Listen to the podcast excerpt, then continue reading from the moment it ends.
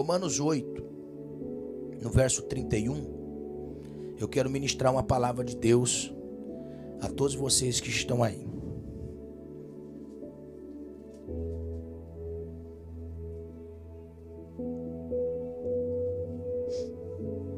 Romanos capítulo 8, no verso 31. Romanos 8, 31, a palavra do Senhor, ela, ela diz assim: Que diremos, pois, a estas coisas? Se Deus é por nós, quem será contra nós? Aquele que nem mesmo a seu próprio filho poupou, antes o entregou por todos nós, como não nos dará também com ele todas as coisas? Quem intentará acusação contra os escolhidos de Deus? É Deus quem os justifica. Quem os condenará?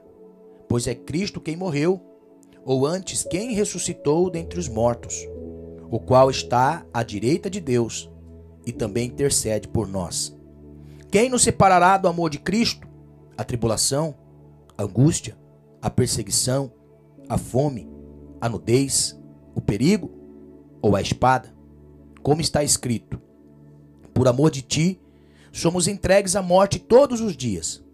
Fomos reputados como ovelhas para o matadouro, mas em todas estas coisas somos mais do que vencedores por aquele que nos amou. Porque estou certo de que nem a morte, nem a vida, nem os anjos, nem os principados, nem as potestades, nem o presente, nem o porvir, nem a altura, nem a profundidade, nem alguma outra criatura nos poderá separar do amor de Deus que está em Cristo Jesus, nosso Senhor. Aleluia. Glória a Deus. Esta é uma palavra da qual o Senhor ministra ao meu coração, ministrou ao meu coração nesta tarde, para ser ministrada nesta noite. Uma palavra da qual o Senhor concede para que nós possamos assim fazer uma reflexão em cima dela. Eu não sei se você notou na leitura ou se você observou com atenção. Nota-se que temos aí pelo menos cinco interrogações.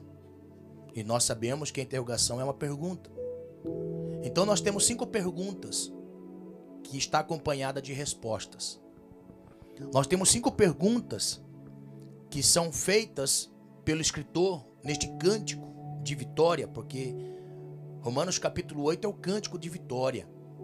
É o cântico dos cânticos.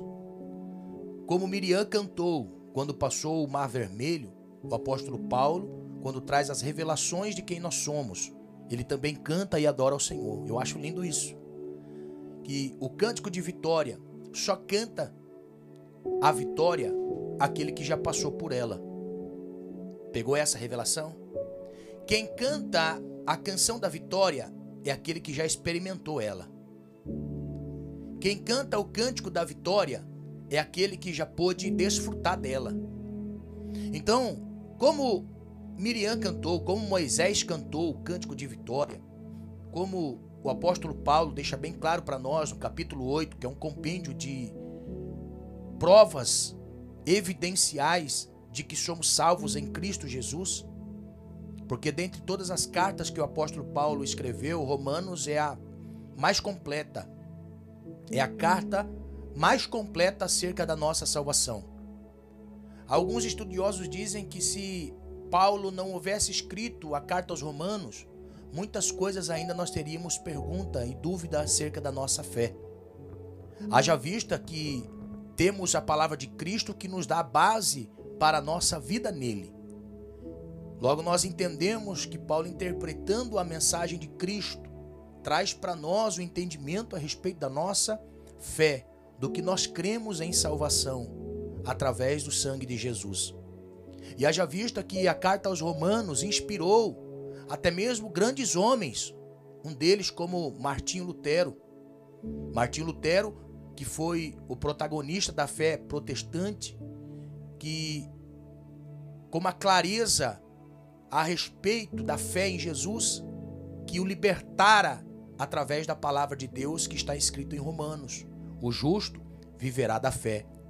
Os dogmas religiosos que estavam impregnados na doutrina faz com que caia as algemas dos braços de Martim Lutero e ele com autoridade coloca na porta da igreja em Gutenberg as 95 teses do justo vivendo pela fé. Então, quando nós olhamos para a carta que Paulo escreve aos Romanos, ela traz para nós convicções acerca da nossa fé, que o justo vive da fé e que a fé é alimentada pela convicção que traz a palavra. A palavra gera fé e o justo vive dela.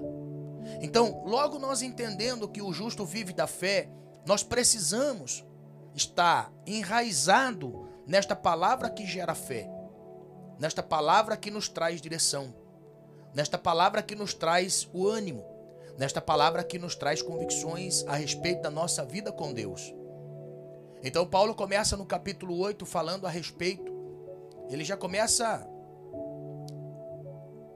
no verso 1, dando para nós a ênfase de que Deus está conosco. Se Deus é por nós, quem será contra nós? A ênfase a respeito da nossa fé, da qual nós professamos, ninguém pode roubar, ninguém pode tirar. Então, no capítulo 8, o apóstolo Paulo vem com clareza falando a respeito da fé em Cristo Jesus, mostrando para nós os pilares da nossa fé.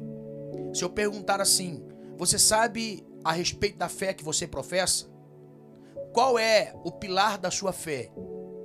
O que faz você estar de pé diante desse Deus? Através da palavra do Senhor. Qual é o pilar da sua fé? Quais são os pilares do cristianismo?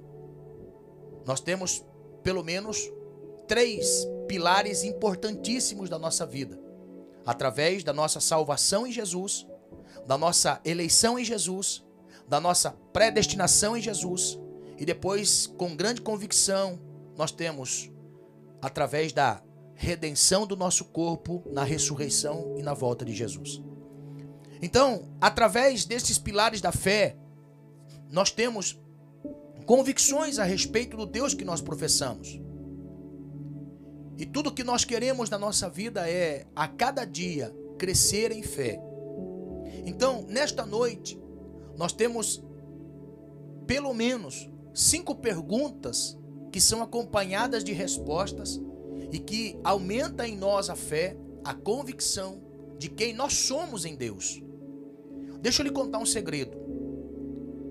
O Filho de Deus, o justo, ele é firme na fé, não é porque ele ora mais, não é porque ele conhece mais, é porque ele tem mais intimidade, é porque ele sabe quem ele é em Deus. Se você perguntar para os vencedores da fé, que percorreram o caminho da fé em Deus e chegou até o final da sua vida, todos eles tiveram intimidade com o Senhor e através desta intimidade eles sabiam quem eram na presença do Senhor. Aqui está o segredo. Nós precisamos descobrir quem nós somos em Deus. Nós precisamos descobrir quem somos no Senhor.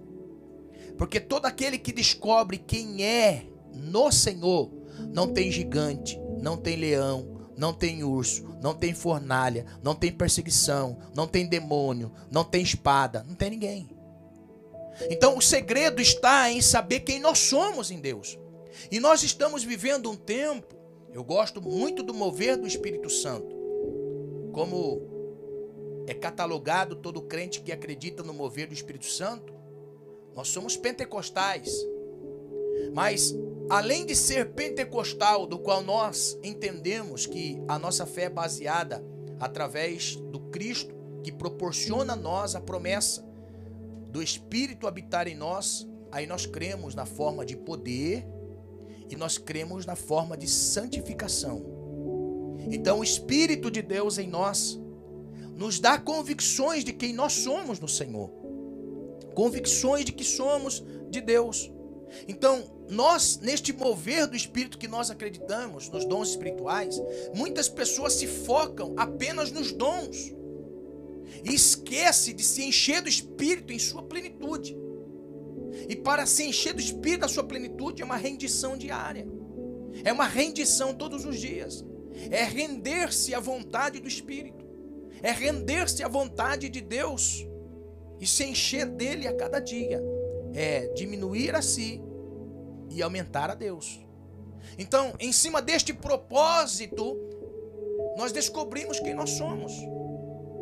Então, quando nós descobrimos quem somos, o que fazemos, para onde vamos, o que temos, fica muito mais fácil de servir ao Senhor. Fica muito melhor de se servir ao Senhor. Então, o capítulo 8 de Romanos é um capítulo onde mostra algumas particularidades a respeito da nossa fé, do que cremos, para onde vamos. São coisas que nós precisamos ter em mente. A Bíblia não é um conto de fadas. O céu não é um lugar fictício. Vida eterna não é força de expressão e nem criação da mente humana. Tudo isso que nós vivemos na esperança viva da eternidade que foi colocado em nós. Eu gosto, eu gosto muito do texto que Salomão escreve, que Deus colocou a eternidade dentro de nós. Deus colocou o desejo da eternidade dentro de nós. O ser espiritual que habita em nós tem sede das coisas espirituais. E nós temos convicções disso. Então, o texto de Romanos, no capítulo 8, traz para nós convicções muito importante para a nossa fé. Cinco perguntas com cinco respostas imediatas. Cinco perguntas que talvez muitas pessoas já fizeram e nem sabem que estão contidas na Bíblia, as suas respostas. E com, com graça maravilhosa, o Senhor quer ministrar os nossos corações nessa noite. Então, cinco perguntas que nós temos em Romanos capítulo 8, do verso 31 em diante. A primeira pergunta que nos, nos encoraja, que nos traz força, que nos traz ânimo. Eu não sei você, mas sou renovado todas as vezes que assim paro para refletir a respeito de Deus na minha vida. Reflito a respeito de Deus na minha vida porque eu sei com convicções o que ele fez em mim. E quando Paulo começa a dizer isso, ele também tinha convicções do que Deus fez em sua vida. De que a vida que agora, que agora ele vivia, vivia na fé do Filho de Deus. Ele mesmo deixa claro para nós em uma de suas cartas. Eu, eu morro para o mundo e vivo para Deus. Paulo muitas vezes se identifica com esses textos e ele escreve com propriedade a esta palavra: Eu sei o que Deus fez em minha vida. Eu sei o que Deus incumbiu-me de fazer. Eu entendi, compreendi e a cada dia que vivo, vivo na fé do Filho de Deus. Então, capítulo 8, no verso 31, nós temos a primeira pergunta que nos encoraja a ter uma esperança viva através da resposta. Porque a Bíblia vai dizer assim para nós: Que diremos, pois, a estas coisas? O apóstolo Paulo ele vem tratando de assuntos importantes a respeito da nossa fé como cristão. Então Paulo se depara falando a respeito da predestinação, eleição, justificação e glorificação futura. O apóstolo Paulo ele vai dizer que nós fomos predestinados.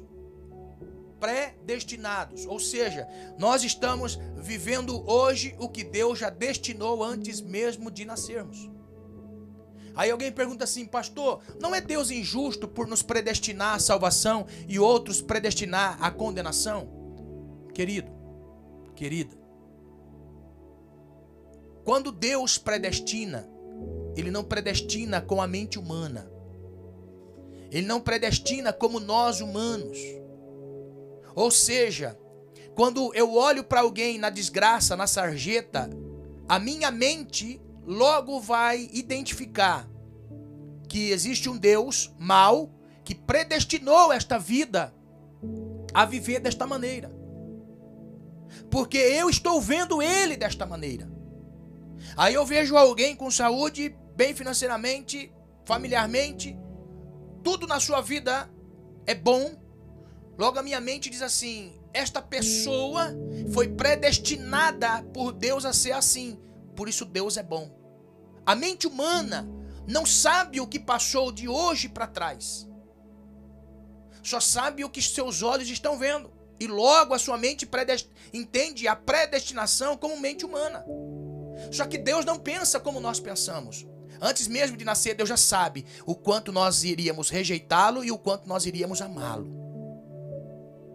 Porque antes de Esaú e Jacó nascer, Deus já sabia que Esaú trocaria a salvação ou a bênção da primogenitura por um prato de lentilha. Por isso que depois ele vai dizer: Amei a Jacó e aborreci a Esaú. Por quê? Porque eu já sabia que ele ia trocar algo valioso por aquilo que não vale nada. Se nós olhássemos para esta frase no pensamento humano, nós iríamos dizer assim: Deus é mau porque amou Jacó e aborreceu Esaú, ou seja, abençoou Jacó e amaldiçoou Esaú. Na mente humana. Mas quando nós olhamos biblicamente, Deus já sabia, antes mesmo de Esaú e Jacó nascer, ele já sabia: Esaú vai negar e Jacó vai lutar de unhas e dentes para ter a bênção na sua vida. Então, quando Paulo ele diz para nós a respeito da predestinação, que Deus já nos predestinou para estarmos aqui, por quê? Porque ele sabia que um belo dia nós entregaríamos a nossa vida ao Senhor e estaríamos lutando pela fé com unhas e dentes para estar de pé na presença dele. Aleluia! Eita glória! Tá entendendo? Ele já sabia antes mesmo de eu nascer, antes mesmo de completar sete meses de vida. Nasci de sete meses. Manúcia conta, pesando 1,2 kg. Antes de nascer, Deus já sabia, vai vir com sete meses de vida. O médico vai olhar para a mãe e vai dizer assim: olha, se a senhora acredita em Deus, começa a orar, começa a rezar, porque não sabemos se vai sobreviver.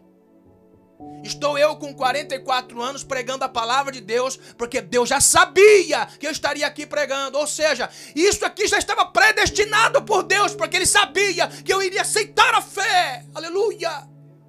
Está entendendo? Pela mente de Deus, que não está limitada ao tempo e ao espaço, à condição, já sabia que eu estaria aqui. Então Ele nos predestinou em salvação através de Jesus.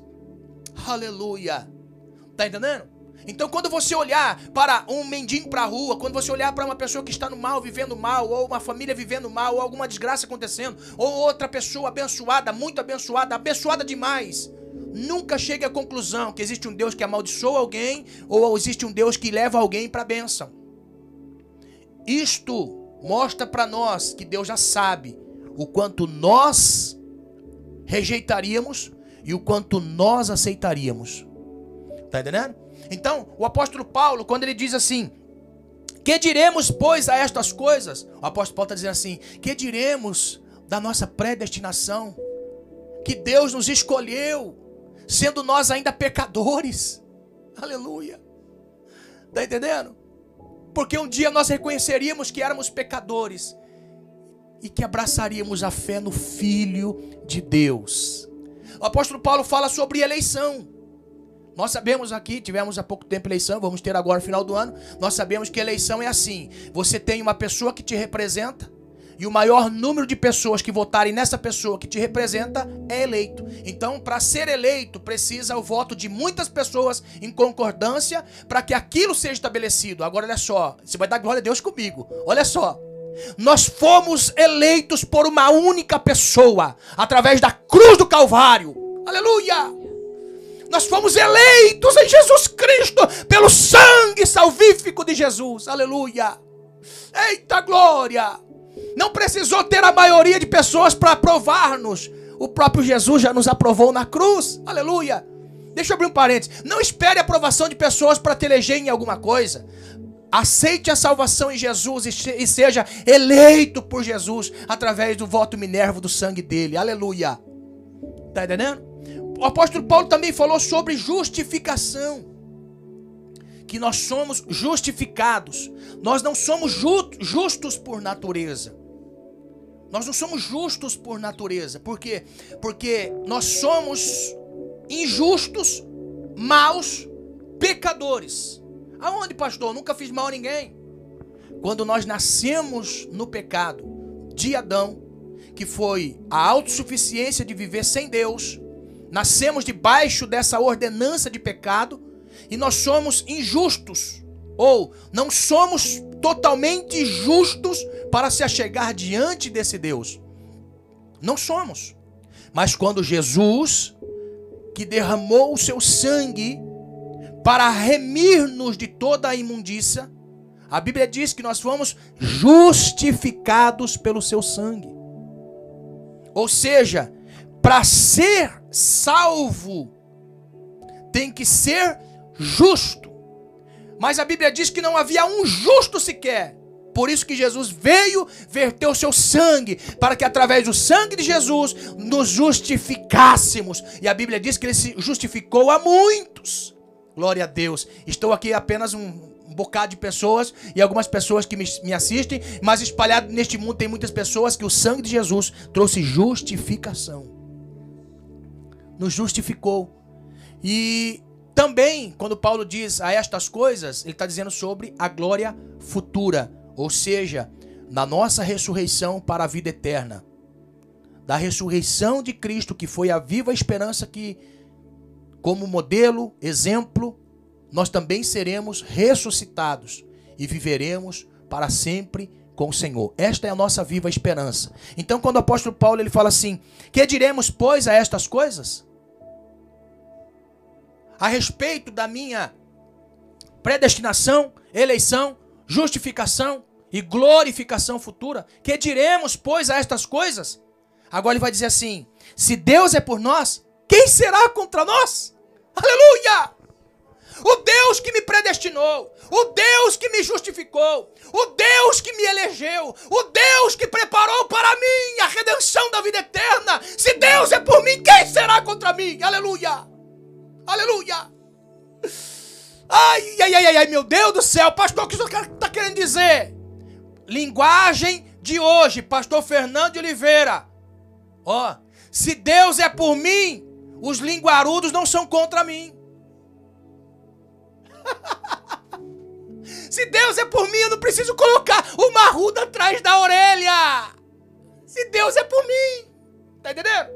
Se Deus é por mim, não preciso carregar patuá. Eu não preciso carregar trevo de quatro folhas dentro da carteira. Se Deus é por mim, não preciso carregar o chaveiro com pé de coelho. Se Deus é por mim, eu não preciso fazer mandinga. Se Deus é por mim, eu tenho a justificação, a eleição, a glória futura, a eleição nele. Aleluia! Meu Deus! Aleluia!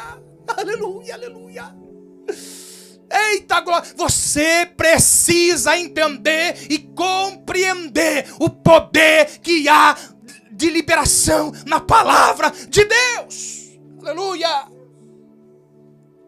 Esta palavra, se Deus é por nós, quem será contra nós? Não é uma palavra explosiva, que você fala emotivo, e você está diante de uma dificuldade, você fala assim: ah, se Deus é por mim, quem será contra mim? Esta palavra não é uma palavra positiva, de forma natural e humana que você encontra um desafio e você quase que imbatível vai dizer: se Deus é por mim, quem será contra mim? Não!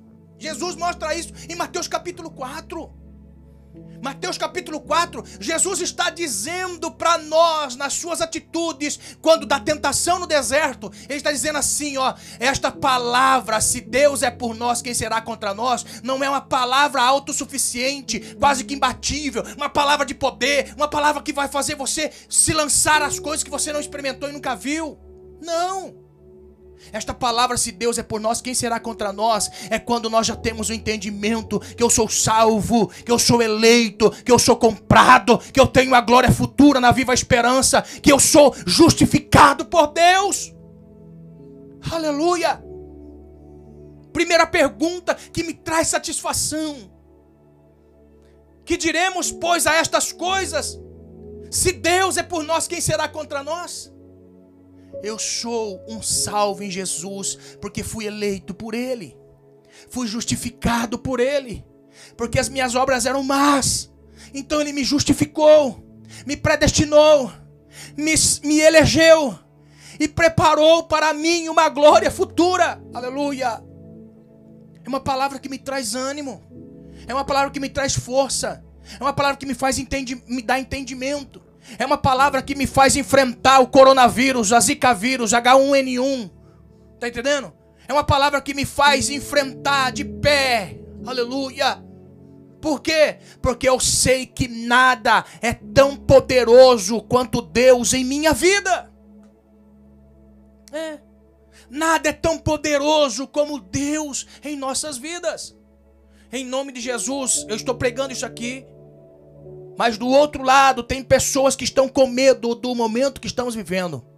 Entenda o que Deus nos deu como esperança através da vinda de seu filho para nos salvar, nos dá entendimento e força para continuar de pé em meio a todo este caos que está instaurado no mundo.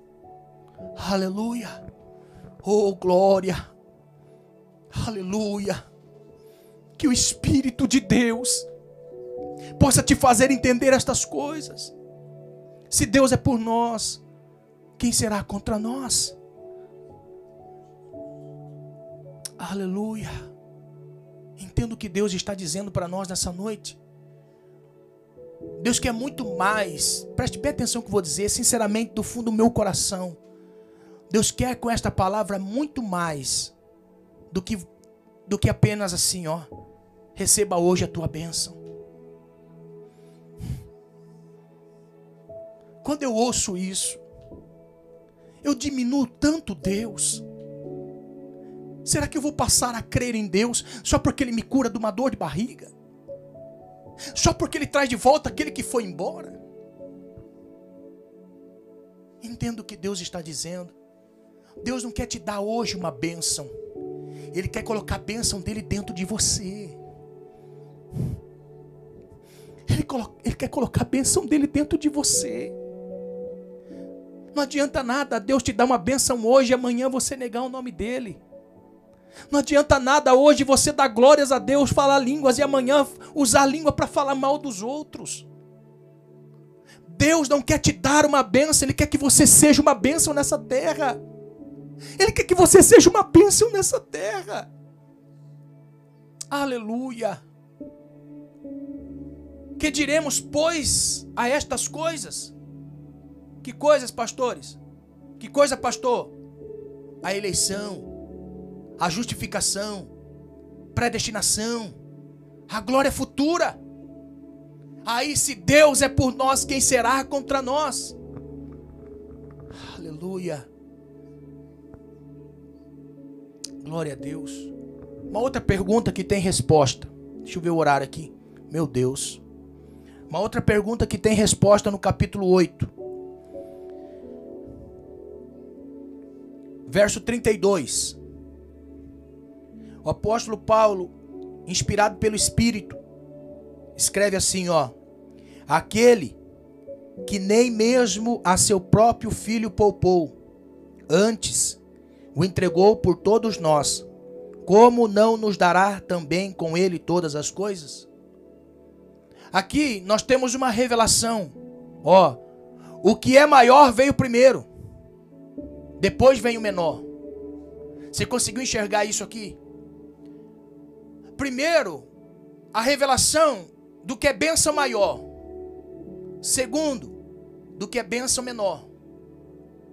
Primeiro, tem a revelação do que Deus fez para a humanidade. Segundo, o que Deus faz por nós. Aleluia. Você está pegando? Vai abrir mais um pouquinho seu entendimento, ó. Vai abrir mais um pouquinho. Primeiro, ele mostrou o seu amor. Segundo, ele deu o seu amor. Primeiro é coisa grande. Depois ele toca nossas vidas. Então, esta pergunta que tem resposta na própria palavra, ela revela para nós que Deus não poupou o seu filho. Olha só, é a coisa grande. É a boca do funil. Aí vai descendo até escorregar pelo caninho do funil e tocar nós. Então, do maior para o menor.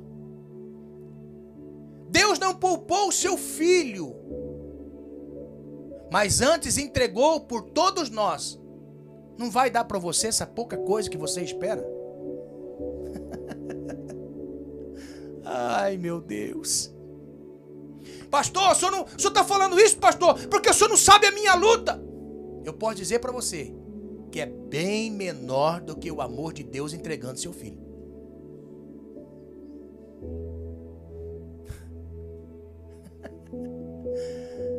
Ai, meu Deus do céu. Pastor, o senhor não está sabendo da minha luta, pastor? Eu posso dizer para você, é bem menor do que a entrega do único filho. E a, a, própria Bíblia está dizendo assim: ele não poupou nem o seu filho. Nem mesmo o seu próprio filho, olha só. Então, essa palavra, nem mesmo o seu próprio filho, engloba todas as coisas do mundo. Deus abriu mão do mundo todo. Deus abriu mão do mundo todo para entregar o seu filho. Porque o, Jesus é muito maior do que todas as coisas criadas, inanimadas, todos os exércitos celestes, físicos, todo todo o exército de Deus que engloba a natureza, as coisas celestes, ocultas. Deus entregou todas as coisas na figura de seu filho nem mesmo seu próprio filho. Então, nem mesmo está mostrando para nós o estágio final do grande amor de Deus. Nem mesmo. Então, nós podemos dizer assim, ó, Deus não poupou o mundo, Deus não poupou a natureza, Deus não poupou as criações celestes, Deus não, não, não poupou as criações inanimadas. Deus não poupou nada, nem mesmo seu filho. Tá entendendo? Então, esta pergunta assim, ó, será que Deus me ama e vai me abençoar? Meu irmão, se Deus não poupou nem mesmo seu próprio filho, não vai te abençoar? É nisso que eu me agarro numa viva esperança. A minha esperança é em todos os embates da minha vida. Isso eu estou dizendo comigo. Mas você imagina alguém que entregou a sua vida mesmo para viver completamente para Deus, como foi o apóstolo Paulo, para viver na total dependência de Deus, como foi ele, em todas as áreas da sua vida, para viver no Senhor. Você acha que ele não se agarrava nessa esperança? Você acha que ele não se agarrava nessa esperança? A esperança do filho Jesus, que foi entregue. Então ele colocava assim: se Deus já deu o filho, não vai dar também todas as outras coisas? O maior, menor. Tá entendendo? A sua dor nunca vai ser maior do que a dor de Deus. Nunca. A sua perca nunca vai ser maior do que a perca de Deus. Nunca, nunca, nunca, nunca. Nunca alguém vai dizer assim, ó, eu perdi muito na vida. Vamos comparar em Deus? Não perdeu nada. Eu sinto uma dor tão grande. Será que sente em relação à dor de Deus? Não é nada. Primeiro o maior, depois o menor. Primeiro Deus, o amor dele na pessoa de Jesus morrendo por nós, que ele não poupou toda a dor do Cristo, filho de Deus, para nos resgatar, também não vai nos dar todas as coisas? O que, que Jesus diz? Sabe por que muitas vezes nós não agarramos com as nossas mãos aquilo que nós queremos? Porque o nosso coração está mais naquilo do que em Deus. Raciocina comigo. Quantas vezes você falou disso que você precisa para as pessoas? Quantas vezes você falou disso que você precisa para Deus? Muitas, né? Quantas vezes você falou da grandeza e da bondade de Deus? Quantas vezes seus lábios louvaram ao Senhor? Quantas vezes você pensou em Deus? Ó, naquilo que penso, naquilo que falo, está o meu coração.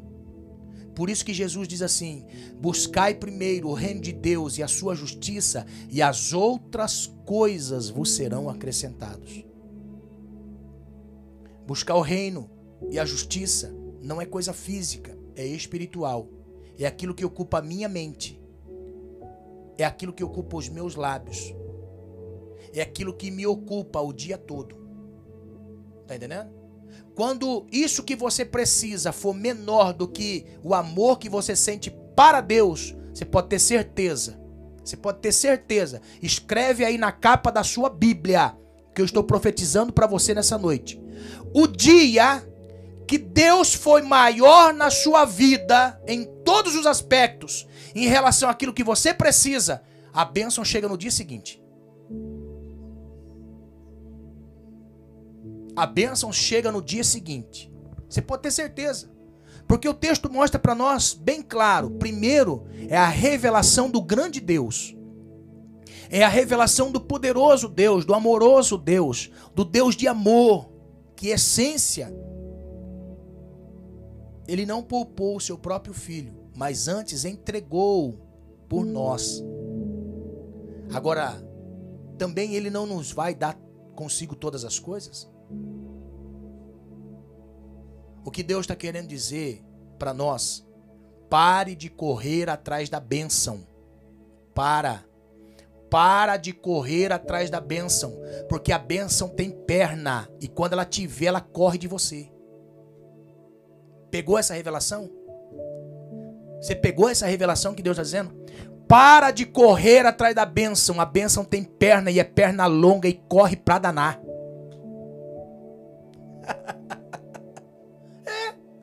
corre pra danar.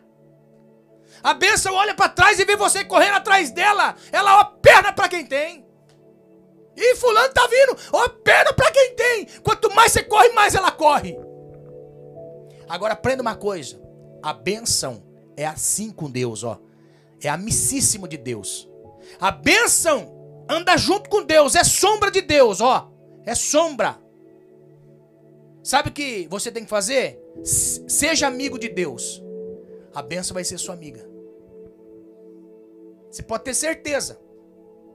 Você pode ter certeza. Se você for amigo de Deus, a benção é sua amiga. Ela vai acordar todo dia a hora que você acorda. Vai perguntar assim: o que é que eu faço para você hoje?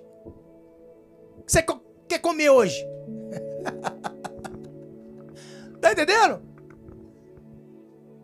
Entenda em nome de Jesus.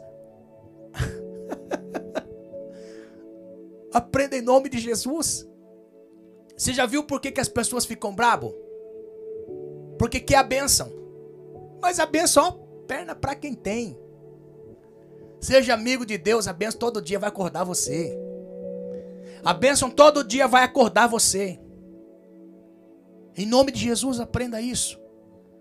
E é isso que o Senhor nos ensina todos os dias. É lógico que eu estou fazendo uma analogia de forma mais simples para você entender o que Deus está querendo transmitir para nós. A segunda pergunta que tem resposta é: tenha o Deus que ama na sua vida e tenha a bênção dele. Essa é a nossa esperança. Eu não posso colocar medo na minha alma e olhar para ela e falar assim: alma, você está buscando uma coisa impossível para Deus. Abandona esse Deus. Não acredita mais. Você sabe o que as pessoas nesses dias estão dizendo para Deus? Correndo atrás da bênção? Porque todos os cultos, ah, eu vou ver o que Deus quer, quer falar para mim hoje. Eu vou ver o que Deus usa para alguém para falar comigo hoje. Em nome de Jesus, entenda: quem ouve Deus não precisa ouvir eco de pessoas. Quem ouve a Deus não precisa ouvir eco. Aprenda isso em nome de Jesus. É profético o que Deus está querendo dizer nessa noite. Aprenda a ouvir a Deus. Aprenda a ouvir ao Senhor. Se você agrada ao Senhor, quando você lhe pergunta, a resposta para a sua alma vem. A esperança da minha vida é ter o Senhor em mim, a cada dia, mais latente, mais forte. Porque a cada dia que passa intensifica mais a força contrária para desanimar e parar. Mas eu alimento a minha alma dizendo assim: se Deus não poupou nem o seu próprio filho, não vai dar para você aquilo que você anseia. Apenas ame a Deus.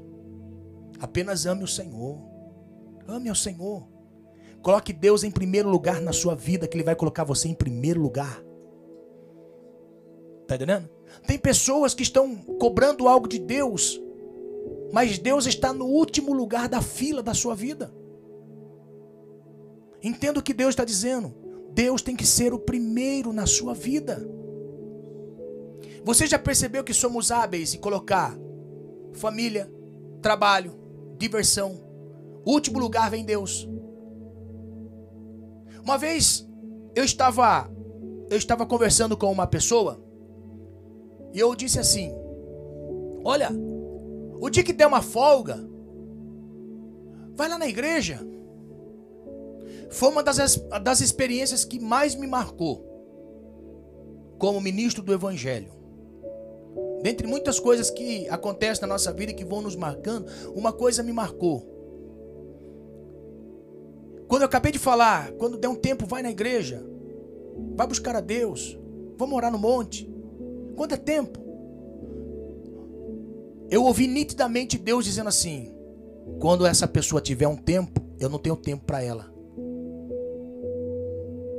Aí eu entendi que Deus não é Deus que recebe o resto do tempo. Deus é Deus que quer ter o primeiro lugar do tempo na sua vida. E o que Deus está dizendo aqui é: se eu não poupei nem mesmo aquilo que tinha valor para mim, por que é que você troca aquilo que tem valor para você com a minha presença? Muitas pessoas acham que tem valor a família, tem valor o trabalho, tem valor o descanso ou o lazer, acima de Deus. Ame a Deus em primeiro lugar da sua vida. Não menospreze as outras, porque cada um tem o seu tempo destinado. Cada um tem a destinação do seu tempo. Tá entendendo? Em nome do Senhor Jesus, entenda. Deus deu o que tinha de valor para receber, receber em troca aquilo que tem valor de nós. Aprenda isso em nome de Jesus. Olha só, a terceira pergunta que nós temos e que nos encoraja está no verso 33. Quem intentará acusação contra os escolhidos de Deus? É Deus quem os justifica. Quem tentará acusação contra os escolhidos de Deus? Olha só o que Paulo está dizendo. O apóstolo Paulo era um homem que, como Jesus, foi muito perseguido. Muito perseguido. E a perseguição que Jesus sofreu, da qual os discípulos, eu quero convidar você, se você tiver um tempo, eu acredito que nessa quarentena todo mundo tem tempo, mas leia o livro de John Fox, que, que chama O Livro dos Mártires. John Fox escreveu esse livro e esse livro mostra como morreram os discípulos de Jesus. Você vai ver de que forma morreram todos eles. E se você notar a vida de Jesus e dentre todos aqueles que seguem a Jesus, todos passaram por perseguição daqueles que estão à sua volta não são inimigos invisíveis, inimigos desconhecidos. São inimigos visíveis que estão à nossa volta. Então, o apóstolo Paulo está dizendo assim: quem tentará acusação contra os escolhidos de Deus? Ele usa a palavra escolhido para mostrar para nós a importância do nosso chamado. Escolhido é, é uma coisa muito interessante. Essa palavra escolhido ela vem de uma ramificação que é colocar do lado e comparar. Colocar do lado e comparar. Então, olha só, esta palavra escolhido, você vai lá no mercado, aí você está na banca de frutas. Banca de frutas, tá lá, você, você fica assim. Não, não, essa não. Ah, não, não, essa não. Ah, essa sim. De novo, ó. Ah, essa sim. Ah, não, essa não. Essa não. Então, escolheu. Escolheu é, analisou, viu, observou. Tem coisa boa. Então vem para cá. Quando o apóstolo Paulo fala assim: quem tentará contra os escolhidos de Deus alguma acusação, se foi Deus quem escolheu? Pegou? Vou repetir. Deus foi lá na banca do mundo, ó. Conheço coração, conheço coração, coração mal, coração mal, coração mal. Este é um coração moldável. É um coração que eu posso moldar. Tá entendendo? Ó, vem pra cá. Aleluia. Aleluia. Ah, não, esse, é esse tem um coração que ele não deixa moldar. É um coração que não deixa moldar. Esse aqui é até durão, ranzinza, mas eu sei na onde vou tocar, então vem pra cá. Aleluia. Ó, oh, Deus está dizendo assim: se eu escolhi, quem vai acusar? Aleluia! É Deus quem justifica. Sabe o que Deus está querendo dizer para você que está aí do outro lado? Vai dormir em paz. Deus foi lá, te escolheu. Não era perfeito, não era perfeita. Não existe ninguém que é perfeito ao ponto de dizer assim: Eu sou salvo por mim mesmo, glória a mim. Tá entendendo? Todos que estavam lá, ó, foi analisado por Deus. E sabe qual foi a maneira de Deus salvar? Encontrar um espaço que ele pode mudar. Aqui está o segredo. É Deus encontrar um espaço que ele possa mudar. Vai dormir em paz. Porque Deus é o Deus que te justifica. Aleluia. Glória a Deus. Ó, oh, não precisa falar para ninguém. Guarde dentro de você. Só pense assim consigo, ó. Gaste mesmo a língua. Tá entendendo? E vai dormir em paz. Paz. A Bíblia diz em Isaías, no capítulo 54, verso 17: Toda ferramenta preparada contra ti não prosperará, e toda língua que se levantar contra ti em juízo, tu a condenarás. Esta é a herança dos servos do Senhor e a sua justiça que vem de mim, diz o Senhor. Aleluia. Vai dormir em paz, porque o Deus que te escolheu sabia que você tinha mancha, sabia que você muitas vezes estava podre num certo lugar, mas Ele escolheu você para sarar, para sarar. Ele escolheu você porque Ele sabe que pode curar. Aleluia, aleluia. A outra pergunta que me encoraja, já vou encerrar. A outra pergunta que, que me encoraja está no verso 34. Quem os condenará? Pois é Cristo quem morreu, ou antes quem ressuscitou dentre os mortos, o qual está à direita de Deus e também intercede por nós. Aleluia. Uma pergunta que traz para mim uma resposta maravilhosa. Quem condenará? Aleluia. Se tem alguém que justifica, intercede. Aleluia. Aleluia. Você sabe uma coisa que eu vou fazer uma analogia aqui, eu quero que você entenda em nome do Senhor Jesus. Olha só. Todas as pessoas, quando pecavam na lei, o final da lei era a morte. Assim como o não cumprimento da lei era a morte. Então todas as pessoas que erravam, pecavam, lá na frente já era a morte, estava estampada, destino de fulano de tal. O Cristo veio nos justificar. O pecado de Adão, que estava nos trazendo a condenação, e a nossa maneira de viver tinha uma placa bem grande: destino de fulano. Por quê? Pecou, morreu. A alma que pecar, esta morrerá. Era a ordenança. A alma que peca, morre. Quando nós passamos por Cristo e nós podemos observar aqui que muitas coisas que foi feito no passado, haja vista, deixa eu aqui ab abrir um, um adendo aqui. Eu nunca vi nenhum teólogo, nenhum escritor, nada dizer a respeito disso.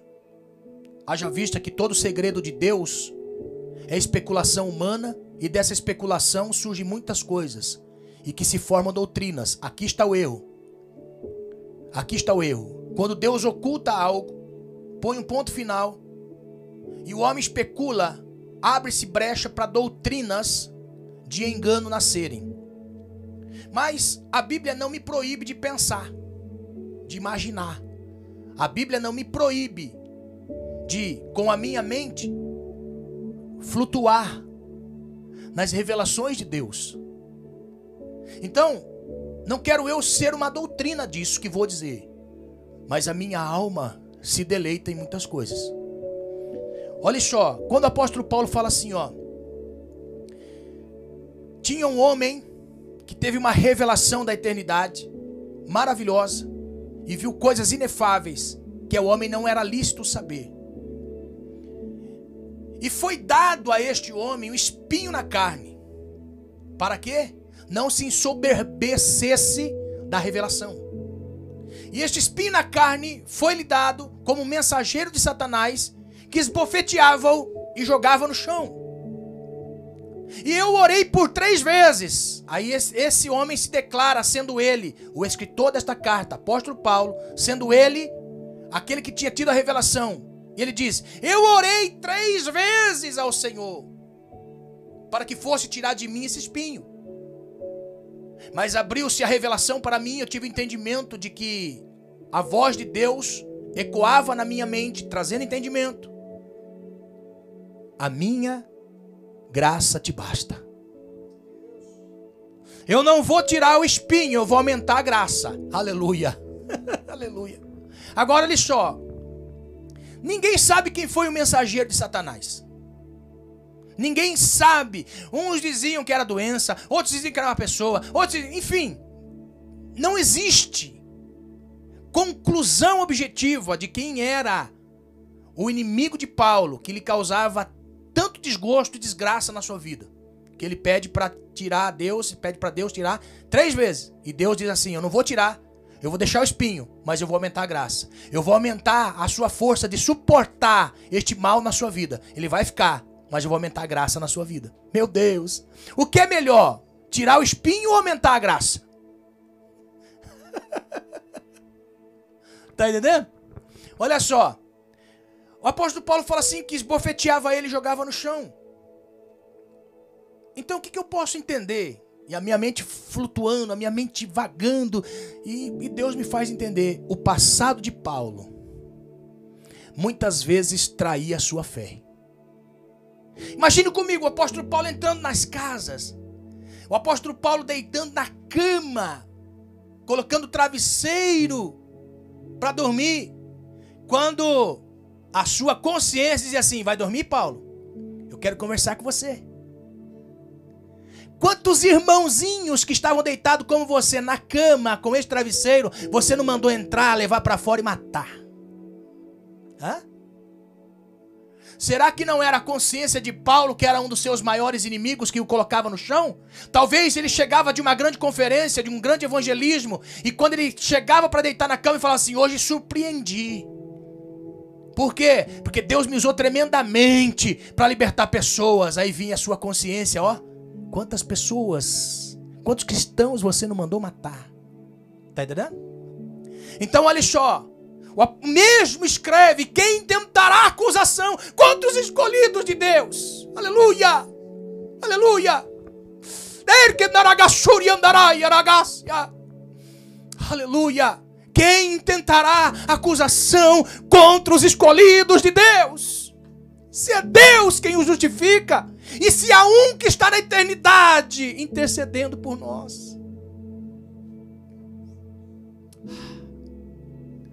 Aleluia.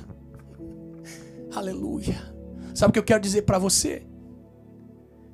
Tranquilize a sua alma, que de todas as acusações tem um que está à destra de Deus intercedendo por você. Aleluia. Está intercedendo por você. Quando Deus se levanta, eu posso fazer uma analogia, minha mente vaga, não é doutrina. Não quero dizer que Deus tem pé se levanta do trono para responder oração, para ficar. Não, não quero de maneira nenhuma. De maneira nenhuma eu quero colocar uma doutrina que Deus está vindo andando a seu favor, marchando. Não quero colocar doutrina. Eu quero apenas que você entenda. Tem um Deus que quando se levanta para trazer juízo a nós pelas nossas ofensas, Jesus com a mão. Tá aqui, pai. Paguei. Espera um pouquinho. Eu vou encher ele com o espírito. Aleluia. Tá fraquinho. Não ora, não jejua. O mal ilude, prende, faz tanta coisa ruim para que ele pereça. Não vigia. Ó, mas espera um pouquinho. O Espírito vai encher ele.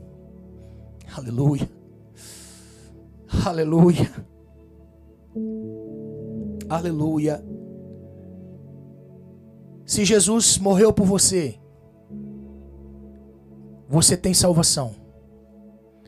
Se Jesus morreu por você e você entender isso, que ele morreu por você, você tem salvação. Você que me assiste aqui que já disse assim, ó, para mim não tem mais jeito, não tem jeito pro diabo. Pro diabo não tem jeito, para você tem jeito. Deus não quer que pequemos depois da salvação. Presta atenção que eu quero explicar algo muito importante. Muitas pessoas pensam assim: "Ah, eu tô em Deus agora, eu posso viver pecando". Calma, calma. Quando Jesus é pego de surpresa com uma multidão que tinha uma mulher à frente, pecadora, e que foi colocado diante dele para julgar, ele teve uma preocupação em dizer: Quem não tem pecado, atire a primeira pedra, e continua escrevendo. Quando lançaram todas as pedras no chão e foram embora, ele pergunta para a mulher: Ninguém te acusou? Jesus vai dizer assim: Eu também não te acuso. Pode ir embora? Não. Jesus falou assim: Vá e não peques mais. Aquele homem que estava no tanque de Betesda, no tanque de Betesda, 38 anos, Jesus entra pelas portas das ovelhas, chega no tanque de Betesda, naquele lugar em que estava aquele paralítico deitado. Ele pergunta: Você quer sair daí, homem?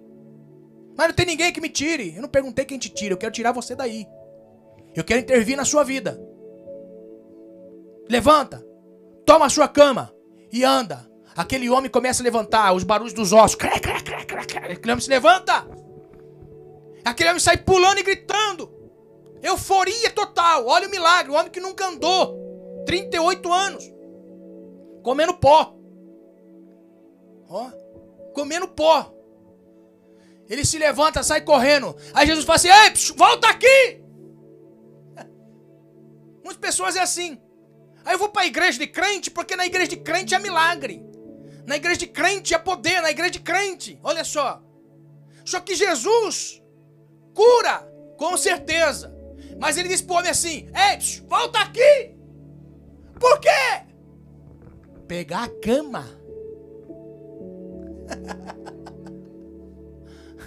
Pega a cama! Mas por que pegar a cama? Para você nunca mais esquecer da onde saiu. Aí Jesus disse assim para ele assim, ó: "Vá e não peques mais, para que não te suceda coisa pior." Tá entendendo? Então, a graça não nos salva para viver sem graça. Não. A graça nos salva para nós honrarmos a graça. Olha só, aprenda isso. Jesus salva, depois da salvação, ele não quer que a gente viva mais no pecado, ele quer que a gente lute contra o pecado e não faça mais. Não viva mais nele. Saia dele. Ele sabe que nós não conseguimos. Ele envia sobre nós o seu espírito para transformar a nossa mente e nosso entendimento. É o Espírito de Deus que luta conosco. Ó. A minha carne deseja, o, meu, o Espírito deseja. A minha carne deseja, o Espírito deseja. Os dois estão em conflito nessa graça. A graça, que é tão maravilhosa, ela não pode ser menosprezada. Por quê? Porque a graça é o favor de um amigo que nunca você vai conseguir retribuir a ele o que ele fez por você. Isso é graça. Então, você foi salvo por ele por essa graça maravilhosa. Ele manifestou na sua vida essa graça. Todas as vezes que você for tentado a cometer o pecado que você fazia, você tem que ter em mente assim, ó, eu não vou fazer, não porque é, é ruim, é porque eu amo meu amigo. Eu amo o que ele fez por mim. Isso é graça. Isso é graça. Agora, lhe só, quando nós somos salvos por essa graça, Ele não quer que nós venhamos viver pecando para que não suceda coisa pior. Por quê? Porque o pecado traz mancha irreparável na vida das pessoas. E existem coisas na nossa vida que Deus perdoa, com certeza, mas a mancha ficará para sempre. Sempre. Ó, o relato de João para com Judas. Jesus poderia ter perdoado Judas? Com certeza. Mas olha o relato. Judas, o que tinha bolsa e era ladrão. Quando fala assim, ó, Pedro, o, o discípulo de Jesus que Jesus amou e trouxe de volta depois do pecado. Mas todas as vezes, quando nós lembramos de Pedro, lembramos da sua negação. Por que é que o Senhor não quer que nós venhamos viver pecando? Porque o pecado nos mancha. O pecado nos mancha. Que Deus perdoa, com certeza. Por isso que Paulo está dizendo assim, ó, quem tentará acusação contra os escolhidos de Deus? Se foi Jesus quem morreu. E ele intercede por nós. Naquele momento do pecado era para morrer, mas ele dá uma outra chance para você lutar e expressar o grande amor que você tem para com seu amigo que te favoreceu. Isso é graça. Então, o apóstolo Paulo ele faz a pergunta e responde: Quem acusará? Foi Jesus quem morreu. Foi Jesus quem morreu. Aprenda isso em nome de Jesus e sua alma se fortalecerá nele. Eu vou terminar agora. Agora, a última pergunta que é feita na Bíblia com resposta. Verso 35. Está dizendo assim: Quem nos separará do amor de Cristo? Quem nos separará do amor de Cristo? Aí ele coloca algumas coisas: a tribulação, a angústia, a perseguição, a fome, a nudez, o perigo ou a espada? Quem nos separará do amor de Cristo? Quem é que vai separar a todos nós? Ah, eu, eu não, não vou mais na igreja porque não der a paz do Senhor. Ah, eu, eu vou abandonar Deus porque eu, eu orando, orando, orando, não recebi mesmo. Ah, falaram mal de mim, me perseguiram. Todo mundo na escola zumba de mim. Peraí. O apóstolo Paulo está dizendo assim: quem nos separará do amor de Cristo? E ele coloca para nós uma lista de coisas que não pode nos separar de Cristo. A fome não pode nos separar de Cristo. Perseguição, a nudez, a espada. Quem nos separará do amor de Cristo? Não há nada e nem ninguém que possa nos separar. Porque o apóstolo Paulo está dizendo aqui para nós, com ênfase nas palavras de Jesus. Com ênfase nas palavras de Jesus. Como está escrito: Por ti, por amor de ti, somos entregues à morte todo dia. Todas as vezes que o mal vier sobre a sua vida para você perder a esperança, negar a fé, abandonar o Senhor, Mostre o seu amor que você sente para com Deus. Mostre o seu amor. Porque tá, o, o texto está dizendo assim: por amor de ti somos entregues à morte todos os dias. Amar a Deus não é quando Eichla canta. Amar a Deus não é quando Fernanda Brum canta. Não é quando o cantor favorito seu canta. Melodias de amor. Amor é quando vem todas as coisas contrárias àquilo que você quer viver e você continua de pé por amor a Ele. Por amor a Ele. Pastor, o senhor tem motivo para abandonar Deus? Muitos. Muitos. Por que o senhor não abandona? Porque em todos os momentos eu estou dizendo para Ele: Eu te amo, Deus. Eu te amo, Senhor. O meu amor é limitado, muito limitado, mas o Senhor conhece o meu coração. O Senhor conhece o meu coração, como disse Pedro. Pedro Jesus pergunta para Pedro: Pedro, tu me amas? Sim, Senhor, eu te amo. Pedro, tu me amas? Sim, Senhor, eu te amo. Na última vez, Pedro vai dizer, Jesus pergunta: Pedro, tu me amas? Pedro vai dizer assim: Senhor, tu sabes. Tu sabes, Senhor. Tu sabes de tudo, Senhor. Mas o que vier de mim, Senhor, Eu vou te amar, Senhor. Eu sei que é duro por causa da espada. Ó, eu sei que é duro por causa da cruz. Eu sei que é duro por causa da fome. Eu sei que é duro, Senhor, por causa de todas as coisas que vêm sobre a minha fé. Mas em meio à minha pequenez, eu quero expressar o meu amor a Ti, Deus. Eu quero expressar o meu amor ao Senhor. Nesse momento nós vamos expressar o nosso amor a Deus. Eu quero que você tenha consciência de que o seu servir ao Senhor demonstra o seu amor. De que a sua caminhada demonstra o amor que você sente para Ele. Você não vai expressar o amor para com Deus quando Ele fizer alguma coisa para você e você vai servir por aquilo que Ele fez. Mas, e quando Deus não fizer, você continua amando Ele? E quando nada der certo na sua vida, você continua amando a Ele. Quando nada da sua vida fizer sentido, você continua amando Ele. Sabe o que Deus está nos levando a entender nessa noite? Existem perguntas que têm respostas que nos motivam. Tem perguntas na Bíblia que têm respostas e que nos motiva. E uma das perguntas é essa: quem nos separará do amor de Cristo? O amor de Deus que está em Cristo Jesus. Quem nos separará do amor de Cristo? Em nome do Senhor Jesus, entendo o que eu vou dizer. Você pode estar fraco na fé por desleixo da oração. Você pode estar frio na fé por falta de vigilância. Nunca, nada na nossa vida é culpa de Deus. Nada na nossa vida Deus é culpado.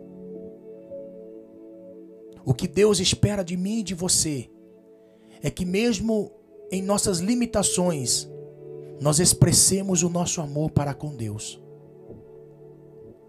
A dor é terrível. Muitas vezes nos falta até força para continuar. Mas o exemplo Jesus nos deu. Ele foi até a cruz. Enfrentou tudo por mim e por você. Eu quero, em nome do Senhor Jesus, você viu que todas as perguntas estão em volta de Cristo. Cristo é o nosso modelo. Como homem, Adão falhou, mas Jesus foi fiel. Adão falhou no jardim, Jesus foi fiel no deserto. Jesus foi fiel. No meio social que nós vivemos, Jesus foi fiel. Sabe o que nós vamos pedir ao Senhor nesse momento? Força para encarar a nossa vida, para encarar tudo que nós estamos enfrentando. Força, força para avançarmos. Eu quero neste momento, em nome do Senhor Jesus, que o Espírito de Deus que me impulsionou a ensinar isso para você nessa noite, ele se encarregue de convencer você de que essa palavra é verdadeira e que esta palavra vai produzir em você frutos de bênção na sua vida. Deus não vai te dar bênção, você vai gerar bênção na sua vida. Você vai ser abençoado por Deus porque você tem esse Deus na sua vida e você ama Ele. E as bênçãos acompanharão a sua vida.